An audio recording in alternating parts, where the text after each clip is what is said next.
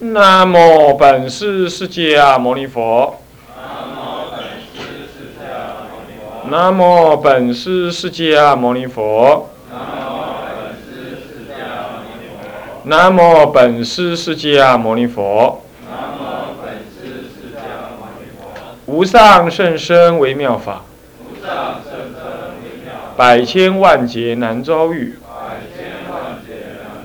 我今见闻得受持。愿解如来真实义。天台中入门，各位比丘、各位比丘尼、各位沙弥、沙弥、各位居士、敬人，大家早安。请放掌。我们呃上一上一堂课提到这个三指的时候呢，这怎么个指法？体真指是怎么个指法呢？了解诸法原生，体解无性。那么当体即真，由此止息什么？攀缘妄想，曰体真子，就是体察这个什么？体察这个体真是，是当体即是真。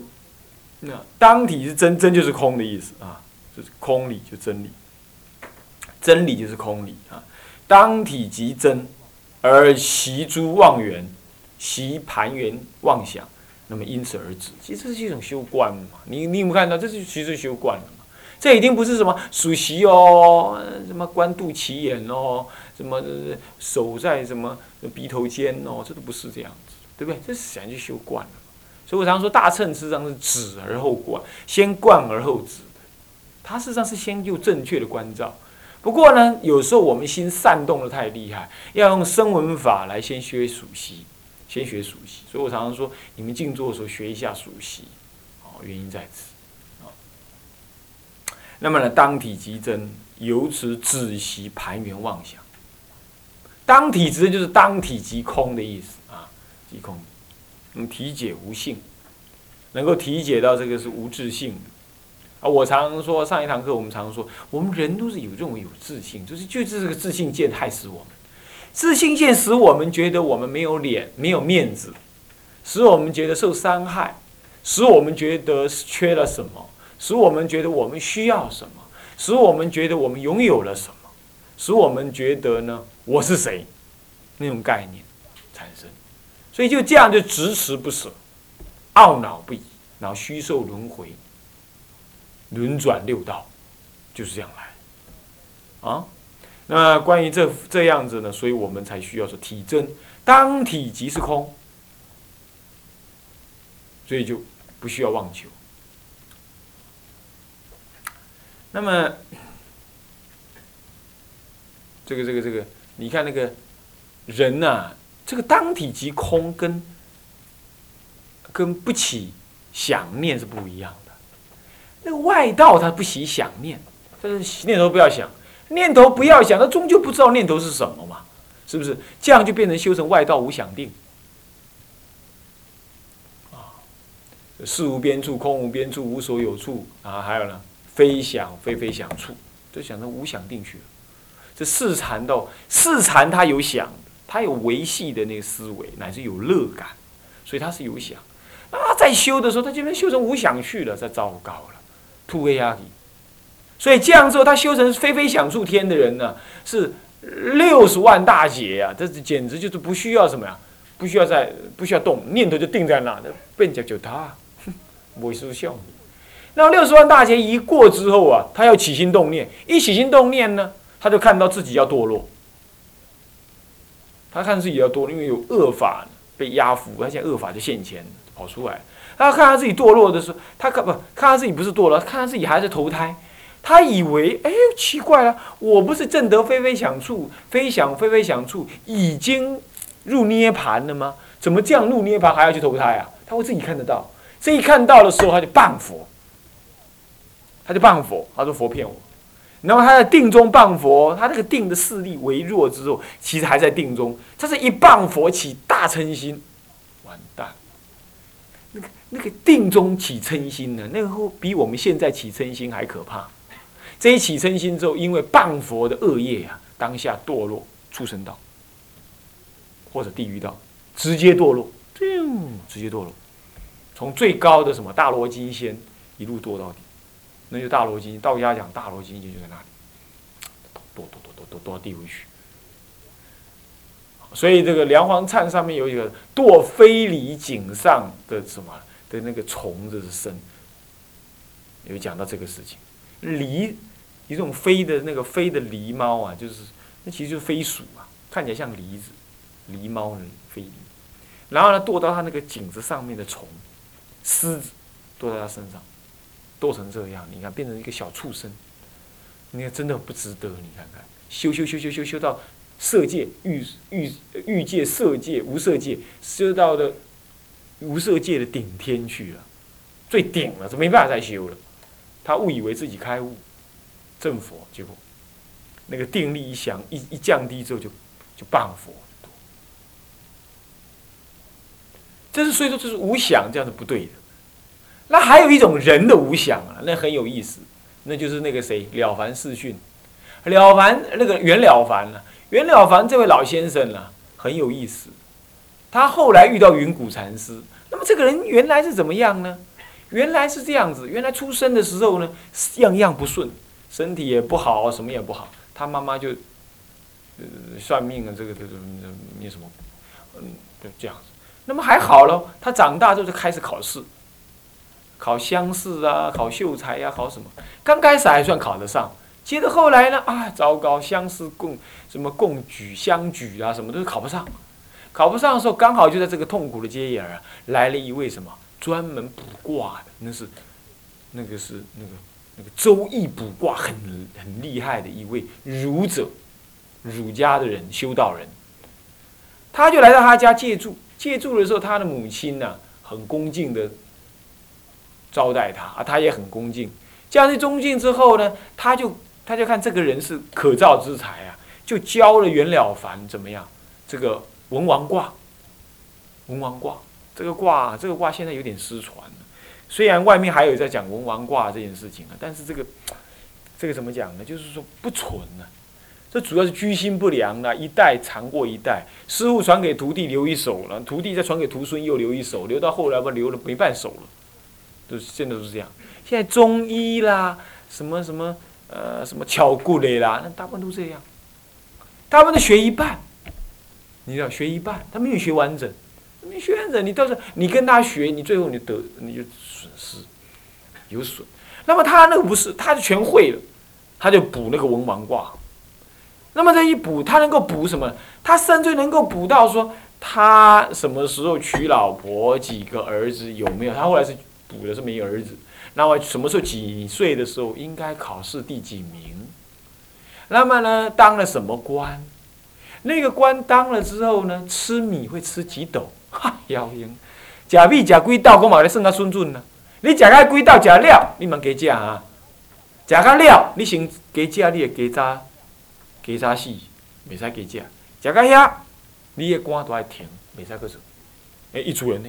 诶，有影算算的，哎，食几斗米？贾家义的喜尊吃到那个时候几斗米吃到了，吃到了，哎，人家就裁员了，政府裁员就裁到他了，就只比如这种意思，他就不能再做。哇，他这样一想，糟了，他想这他什么卦都一直算算算，一算哇，万般皆命定，何必妄想？他就真的没妄想，这个人，他真的没妄想了。了凡袁了凡这位这位大德，真的没妄想，他没妄想，他就整天随缘放旷了。反正什么时候死他也知道了，六十六十通也爱死，无惊，比木较早死，官做较多一样，米食干嘛？米要吃到哪个时候？几担几斗？我看连几粒米他都算好了，这样子，什么时候该生什么大病，什么时候该考什么试，他都算得清清楚楚，一样不缺。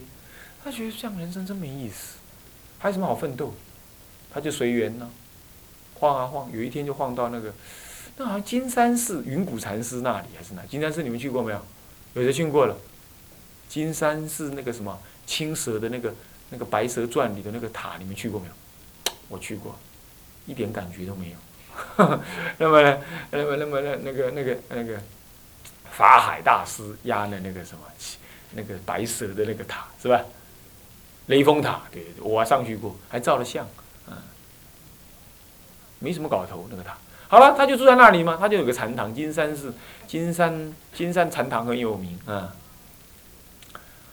啊，他就去，云谷禅师做住持，那么领导修行，他去了，他就问说：“我可不可以禅坐禅？”他想，反正人生没什么意思了嘛，干脆到空门里头去混一混日子。反正他当官也退休下来啦，一个不大不小的官这样子，四十几岁的人而已哦。他已经算到六十几岁，他该命中，什么时候命中？他大概棺材也买好了啊，他就是这样，那没什么意思。他就晃晃，反正生命还很强，但是他已经没觉得没意思。他就去那做，他说：“好啊，你来做啊。”他大概开辟一个属于居士可以做的部分，因为一般禅堂是不让居士进去做的，他只让出家，而且不让比丘尼做，只让纯比丘，连沙弥都没得做，除非特别，不然沙弥都不让他做，只有比丘进去做。参禅不是简单的事，要大声才能参。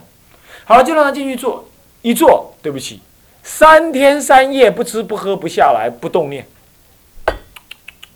这样子呢，好厉害吧？好厉害吧？无塞流，免加，啊，没有动念，没有任何妄想。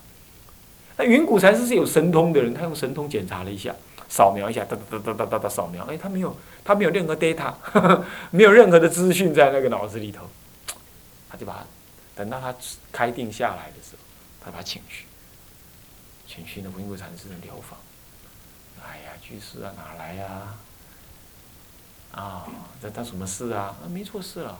现在是，现在现在是解甲，就是这个这个这个这个这个器官在家啊。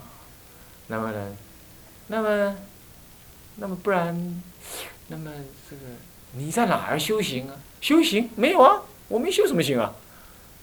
嗯，这样子你不用谦虚，讲实话，你这三天当中都没有起念头啊，那是为什么？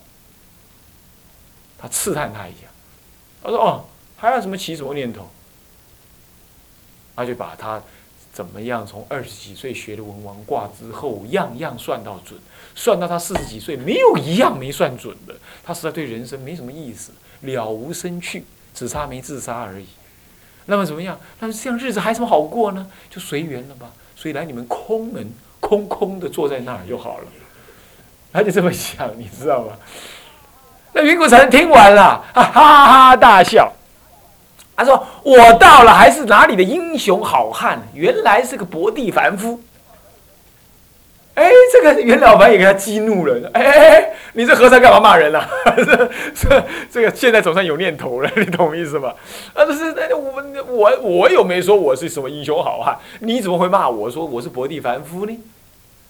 他说：“这哪里是这样？生命哪里是不能转的？”哪里是卦能这样的？我教你改。他说：“你那么好，有胆量啊！文王卦存了几千年了，这怎么能改？命能改吗？有这种事？”他说：“儒家、道家里头不能改，我们里头就是专门改命的。”他说：“有这回事吗？”他开始升起一点希望了。这下要动念了，是不是啊？你看，这就是为无念。无念在佛门里头啊，根本就是个寄生虫。我说他薄地凡夫，就是云谷禅师笑就笑这一个。他不是无念哦，他很接近，两个东西很接近呢。体当体之空而止，这个止是了知世间空相，它是有了知的哦。它不像云谷，呃，像不像这个我们这位袁了凡老先生啊，他坐在那空空，这叫空门啊，一切都空的，这不是这样子的。他就笑他，他笑的是你这个薄地凡夫。他说：“那家有有可以改的机会吗？”有。你知道他家怎么改吗？其实用最笨的办法，日行一善。他就拿一张纸哈，一张素文，替他写一张素文，叫他每次照抄。然后呢，你做完一百个善事的时候，你用红豆跟黑豆。那么每做一件恶事就哐，加一粒黑豆。那么做一个善事加一粒红豆。那么呢，每一次每天晚上对照，红豆减黑豆，然后一减之后剩下看是红豆多还是黑豆多，明天再继续干。干到后来，看什么时候你累积到黑豆被你抵消了，都是一次抵消嘛。抵消到增加红豆一百粒的时候呢，哎，就这一百扇，你就赶快拿我这个素文了。一大清早起来啊，不用做什么早课了啊，就香案一排，香花素果对天宣告，我某人呢已经做了一百扇，啊，回向如何如何。你就这么干。哎，这个袁了凡呢，人生已经很没趣了，你懂吗？反正闲着也是闲着，还要做这件事情，还有这样的慢慢熬，刚开始很痛苦，老是做错，反正常常是黑豆多于红豆。我看，这个这个什么收支不平衡，你懂我意思吗？一看都是黑豆，慢慢慢慢的，哎，黑豆消失，红豆增长增长，渐渐渐渐渐渐，哦，红豆多了啊，好不容易第一次累积一百分，他开始很正经八百的怎么样，去去去去去去百香案宣告。这宣告完毕之后啊，没几天怪了，他算某一件事情病该生病的那天怎么没事？再隔天刚才病没有来，忘了来，再等一下没病，哎，慢慢的发现不一样了，文王卦开始不准了，他开始跟他老婆一起干，他老婆也帮他修，哇，刚好又遇到什么？遇到那个赈灾啊，哦，他赶快把家钱财、家产的赶快就领出来了赈灾。嚯，那个善呢越来越多，越来越多。他开始不应该生小孩的，对不对？怪了，他老婆是有喜了，拍谁？老夫老妻又有喜了。那一生生两个，连着生两个。然后呢，他不应该考试的，现在呢开始去考试，因为他下面应该没有考试的可能了。他再去考，中了，文王卦再也不算，已经不准。这样一路搞搞搞搞到六七十岁，他的儿子还去听说当了什么？当了郎，这个侍中郎还是什么样子？好高的官，他自己也当了好高的官。他就这样子写下他了凡四训。这事情是这样子来的，很稀松平常。他后来就是念佛、做善事、守五戒，就这样而已，没干别的。你看，所以说佛门里头的弟子还算命，这实在是颠倒，这不需要再算了。真的不需要算，是吧？这是袁了凡最主要的故事，就是那个，就是从无念来的。所以我常常讲，无念有时候接近修行，接近看样子好像是有修有道，根本就是个薄地凡夫，就只是等死而已。但他已经不错了，是吧？然后慢慢的要转成，其实他是了解性空，那个那种止啊，不是无念啊，不是无念，他是正见分明啊，是这样。那么讲到这个这个当体即空啊，这个你要不当体即空，你只要有执着，你就一定很麻烦。还记得那个什么，那个那个那个那个那个金碧峰的故事，对不对？金碧峰的故事啊，哦，我们我是不是讲过了？对不对？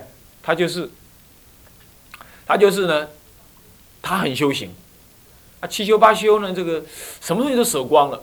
那么他躲到深山里修，住在茅棚里，一一无障物，没有什么好贪然。然后呢，但是呢，他是参禅没念佛，可是过去还有业，还怎么样？阎罗王找到他，这电脑一打起来呢，今天谁该死？在下个礼拜谁该死？噔噔，金碧峰名字在上面，他就什么？他就开始叫人了，来人了！那么黑黑白无常就来了，什么事？然后派你们个差事啊，这个某山上面啊。有个叫金碧峰的那个出家人，他七天之后当命绝，你准备去把拘提过来啊？应该是很惨的，参禅没开悟，这样真的很惨。那好了，那么就是你小鬼领命而来啊，他真的要要照单做了，是？他就带着铁锁啊什么的来。这一来的时候呢，他就先问了那个土地公，土地公讲就在哪里？他一来的时候，哇！一看那远远放光，这一看到一层光而已。他正在入空定。这个空定事实上是观，他只是只是让一切都无，他还没有正得，他只是修空观而已。所以放光，他是看不到人。那看不到人，后来慢慢的呢，他空定越来越深入的时候，他发现了，让金碧峰发现说有人要来找他，他就再入空定。这次空定更深了，连光都看不到。明明知道有个人坐在那，小鬼的眼睛看不到他。糟糕，奇怪了。那么这个时候没办法，他就去问，再去问土地公说：“帮帮忙啊！我们呢已经延后把他抓走了。那么再再再再，你再不来帮我们忙，我们连阎王爷那里就别混了啊！他把我裁员，把我们撤销职务，还把我痛打一顿，你就帮帮好，帮帮忙嘛。但是你要知道啊，那是钦差大人嘛。钦差大人所派的的的的的的的使者嘛，那么那个那地方的里长就是土地公啊，里长当然怕这种人啊，他当然要卖面子，是不是？嗯，他是阎罗王的庄脚，是吧？那么他当然就要报告说：好好，我告诉你啊，要抓金碧峰禅师很容易，他什么都不执着，他修空观，什么都不执着。不过呢，唯一有个小毛病就是，他对他房子里有个有个玉钵，他每天拿那个玉钵出来擦，起来端详起来看，那就是他执着的东西。你要有办法把那个玉钵敲响，他一定心疼，就会跑出来。空观修不成，修成假观，假观又修不成，修成嗔恨观，他就跑出来。他说：“真的有这种事？是，你试看看就知道了，就做到了。”他们就一个站在旁边，反正他们抓不到人嘛。他看那看那里的人什么都没有嘛。那另外一个进去里头就找找七找八找找到那个钵，那个玉钵。古时候没有保险柜啊，所以他藏不住。他就拿了一个什么棒子，就是用力这么一敲，锵的一声，金碧峰啊，噔在梦在那镜中啊，就听到哦，谁在玩我的钵？这谁在玩我的钵？这都都有能有所了，空关破了。这空关一破，当下就可以看到，一看到说时迟那时快，铁链就把他锁上去。走，这金蜜蜂被他抓了。金蜜蜂奇怪，你怎么抓得到我？嗯，怎么抓不到你？我一敲你那个波，你我们一敲你那个玉波的时候，这个这个这个这个，你你就被我们看到了。他想啊，对呀。原来我放我什么都放下，就那个玉波没放下，所以 Cindy 那个什么都放下了，佛像没放下，这下子麻烦了。那么那么呢，真的什么都放下了，但是敲你的玉波，你就被我看到。他在想啊，刚刚什么作意？啊，刚刚在想谁在敲我的波？难怪这样不空了嘛。你注意，像这样的修空观呢，不是从心中修空观。显然他可能没有修天台，还是天台没学好。他修空观是一空一切空，一假一切假，一中一切中，他不会再留一些痕迹的。他可能就是没有正的，没有在心上真是修入，所以他还会动。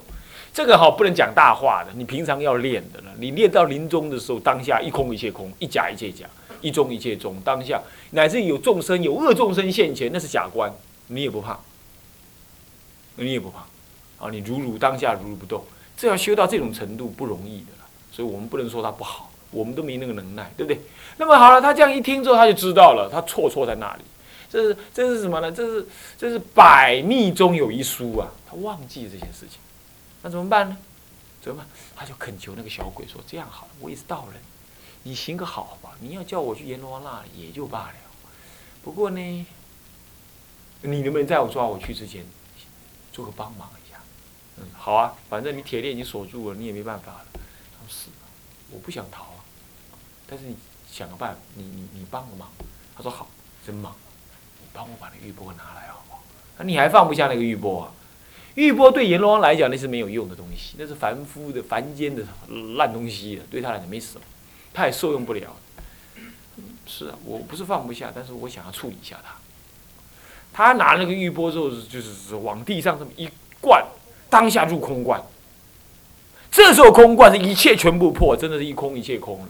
在空观一成就之后，就在刹那之间顿悟成佛，觉性现凸显之后呢，很奇怪，这铁链守不住，他就升上虚空当中，升到虚空当中，他就宣告说：若要锁我金碧峰啊，除非铁链锁虚空。他已经开悟。真的开悟的人已经离三界之外，这是彻底的开悟，离三界之外，好险呐！差点被他抓去。